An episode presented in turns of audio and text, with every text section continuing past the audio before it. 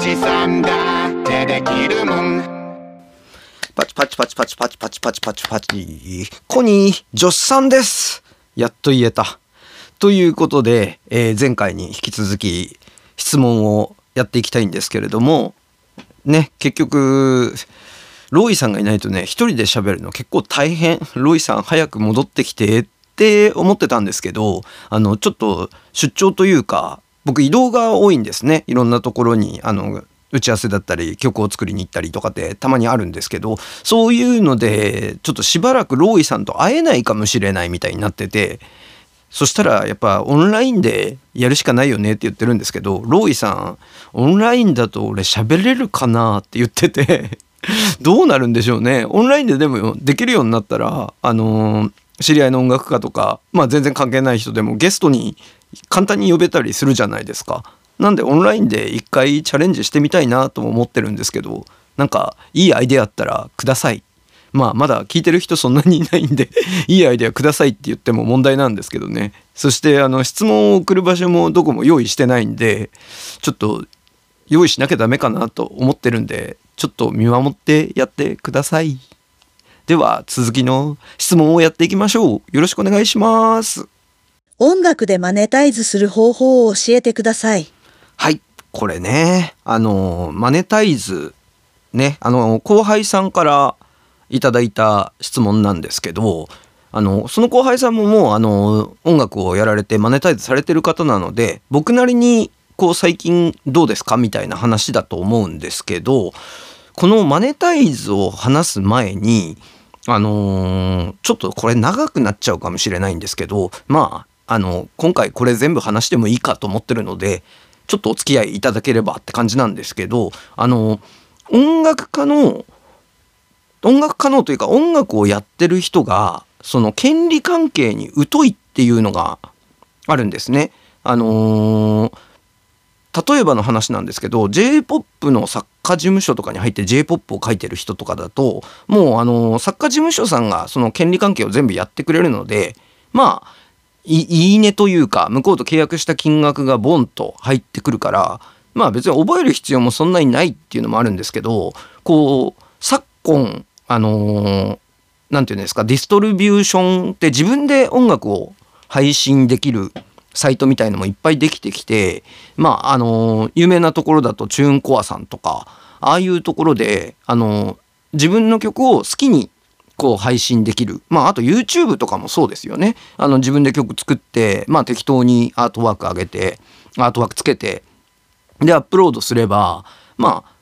ね、すぐに曲がこうお金に変わるみたいな時代なんですけどそこのあの細かい権利みたいなものってみんな知らなくてみんなというかまあ知ってる人はもちろん大勢いるんですけど、あのー少ないんですよ。結構やってる人で。でこの辺を話すと長くなっちゃうのですごく分かりやすく説明したらいいかなと思ったんですけどその大きく分けてえ2つ権利があるんですね。でその2つの権利がどういう権利かって話す前にあのいろんなタイプがあるのでもう全部の権利を1人の人が持ってる状態にするとするじゃないですか。えっと、例えばシンガーソングライターでもう歌も何もかもあのアレンジメントから自分で全部作りましたみたいな人とか DJ であのもうトラックも歌もサンプリングで作りましたみたいな全部の権利を持ってる人がチューンコアさんであの配信する場合って実はチューンコアさんだけだとちょっともったいなくて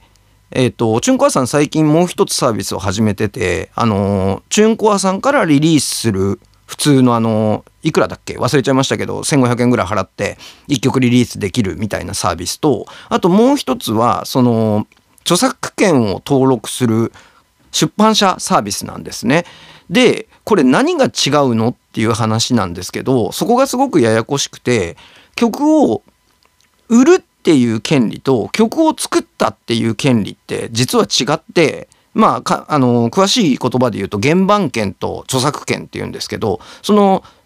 まあこれツッコミある人いっぱいいるかもしれないですけどすごく単純にするとそういう2つあるよって言いたいだけで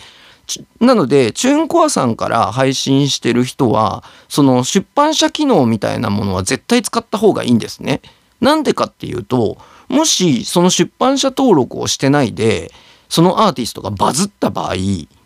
えー、テレビとかラジオとかいろんな人が歌ってみたとかで歌ってくれたりカバーしてくれたりとかした時にそのカバー分とかテレビで使われた分っていうのが入ってこないんですよね。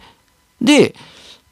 なんで入ってこないかっていうとそのさっき言ってた出版社、えー、サービスみたいなものって曲を作った人の権利なのでそこを登録してないとその曲を売る権利じゃないわけですよ。なのであのチューンコアさんの曲は売れるからまあバズれば売れて売れるというか聞かれたりするのでお金も入ってくるんですけどその著作権分っていうのを結構見逃してる人が多くてこれはあの多分登録した方がいいと思います。でこの質問をいただいたあのマネタイズしたらどうですかっていうあマネタイズはどうやってやるんですかっていう質問をいただいた後輩くんによくこういう話をするんですけどあのややこしいんですね音楽とかそういう権利関係って。だけどそれを持っとかないと結構まあ騙されるっていうのは今最近はあんまりないかもしれないですけど損をするっていうことは多分あるんですね自分が知識がなかったせいで。なのでまあ今もうすごい単純な話ですけどそのチュンコアさんでやられてる方は両方とも登録した方がいいですよっていう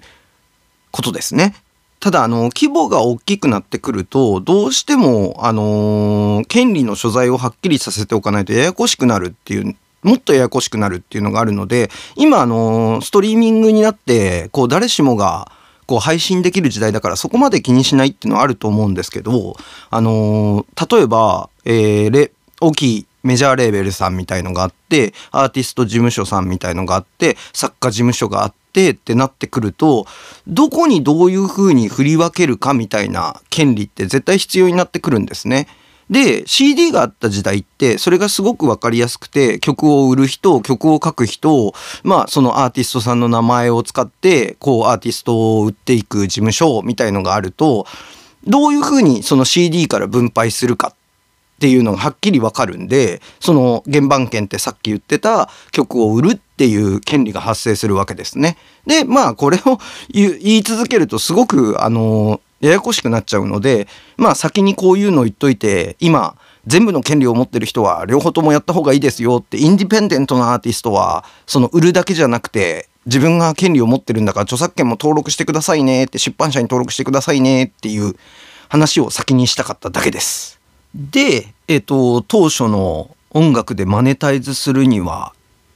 どうしたらいいですかっていう質問なんですけどまあちょっと今の少し前に話したね規模的な話もあるんですけど僕が今いいなと思ってるのはあのインディペンデントなアーティストというかもう誰でもですよね。曲を作ったらあのすぐにお金に換えられる時代になってると思うんですね。やっぱりその昔みたいに何て言うんですか CD がダブルミリオンいっていきなり何億になりましたみたいのっていうのはやっぱりねすごく狭き門なんで今でも狭き門だと思うんですよ。その何て言うんですかねストリーミングサイトで20億再生とかそういうのってねなかなか難しいと思うんですけどでも小銭稼ぎって言ったらちょっと言葉汚いのかなまあでも何て言うんですかちょこっとバイト代ぐらいにするのってやっぱり今そんなに難しくないなと思っててあのー、さっき言ってたチューンコアさんとかでもそうですしあと最近有名というか、まあ、音楽家でも知ってる人がいるのかいないのかあれですけどあの UGC ってユーザージェネレートコンテンツかな？っていうのがあってあのー、さっき言ってた権利の話に近くなっちゃうんですけど歌ってみたとかカバーしたとかなんか誰かがその曲を使ってくれたっていうと今もう YouTube とかで判別してそれも、あのー、戻ってきて権利として発生して自分のとこにお金が入ってくるんですね。だからあの YouTube とかで動画上げてる人はあの案外人の曲を使わなくてそのフリーで使えるものだけをやっちゃったりしてるんで僕的にはすごくマネタイズしやすい時代だなとは思ってますね。じゃあ結論どうやってマネタイズするのかよって話なんですけど、まあ、まずはいい曲作りましょうって話で、えっ、と、その次に、まあ、チューンコアさんとか他のとこでもどこでもいいので、自分の曲を出しましょうっていうので、まあ、その次に自分の曲をいっぱい宣伝しましょう。いろんな人に聴いてもらいましょう。そうすると少し小銭が入ってくるってなって、で、さっき言った UGC みたいなやつでいろんな人に届けば少しずつお金が増えていくかなっていうマネタイズの方法が音楽家的には音楽家とかアーティスト的にはやりやすいのかなと思います。でもっと大きなところを狙う人は例えばまあロイさんよく言ってますけど BTS とかああいうのになりたい人は大手の事務所に入ってください。そして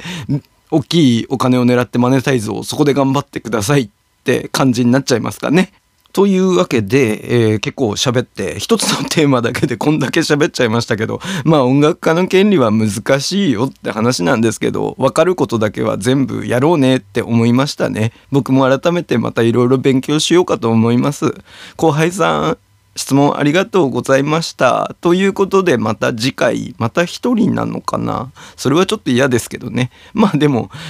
続けることに意味があるので頑張ります。終わり